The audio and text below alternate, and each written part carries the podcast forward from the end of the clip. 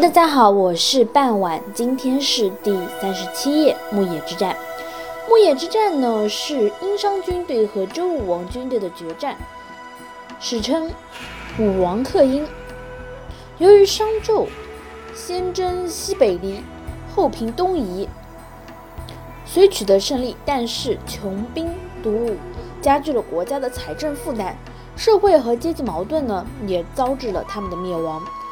最后呢，兵败自焚，故在《左传》一书中称纣克东夷而损其身。其实商朝后期周武王十一年的时候，也就是在公元前的一零二七年，或者是在公元前的一零四六年一月二十六日，此时呢，纣王正派大军远征东夷之际呢，周武王见机不可失，在吕望等人的辅佐之下，以兵车三百乘。虎奋三千人东晋突袭商朝，总兵力史称有甲士四万五千人。虽然说这是一夸大一说，临行前呢，于心建祖。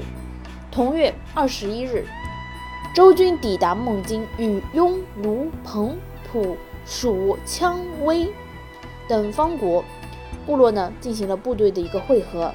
二十八日，周军由孟津。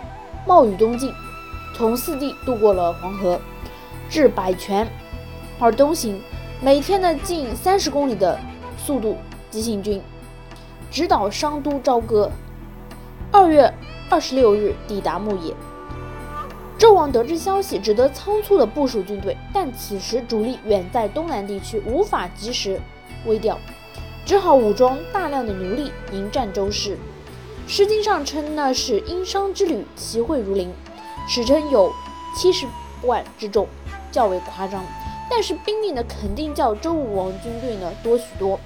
二十七日清晨，周军庄严誓师，隶属商纣王种种暴行，即为尚书所记载的目视。牧师呢结束之后，武王下令发起总攻击，先遣太公吕尚以数百名的精锐部队出击。武王亲率主力军进行了冲杀，商军中奴隶和战俘全无斗志，倒戈攻击纣王。周军在牧野大破商军，商朝大军呢也顷刻之间瓦解。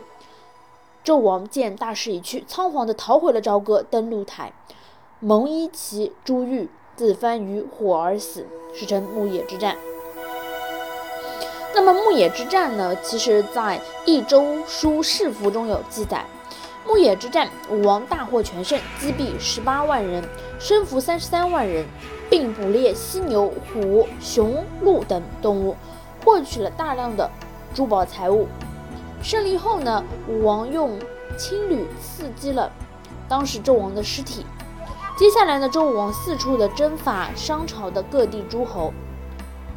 驱逐商朝大将飞廉与海滨，逐一肃清殷商的残余势力。秦朝以前呢，中国素有兴灭国、继绝世的传统，因此武庚的封地仍然保留着。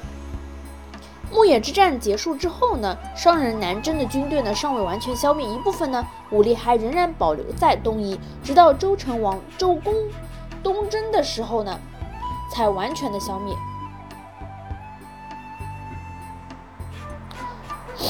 好啦，今天的故事就到这里结束啦，感谢大家的收听，我们下期再见。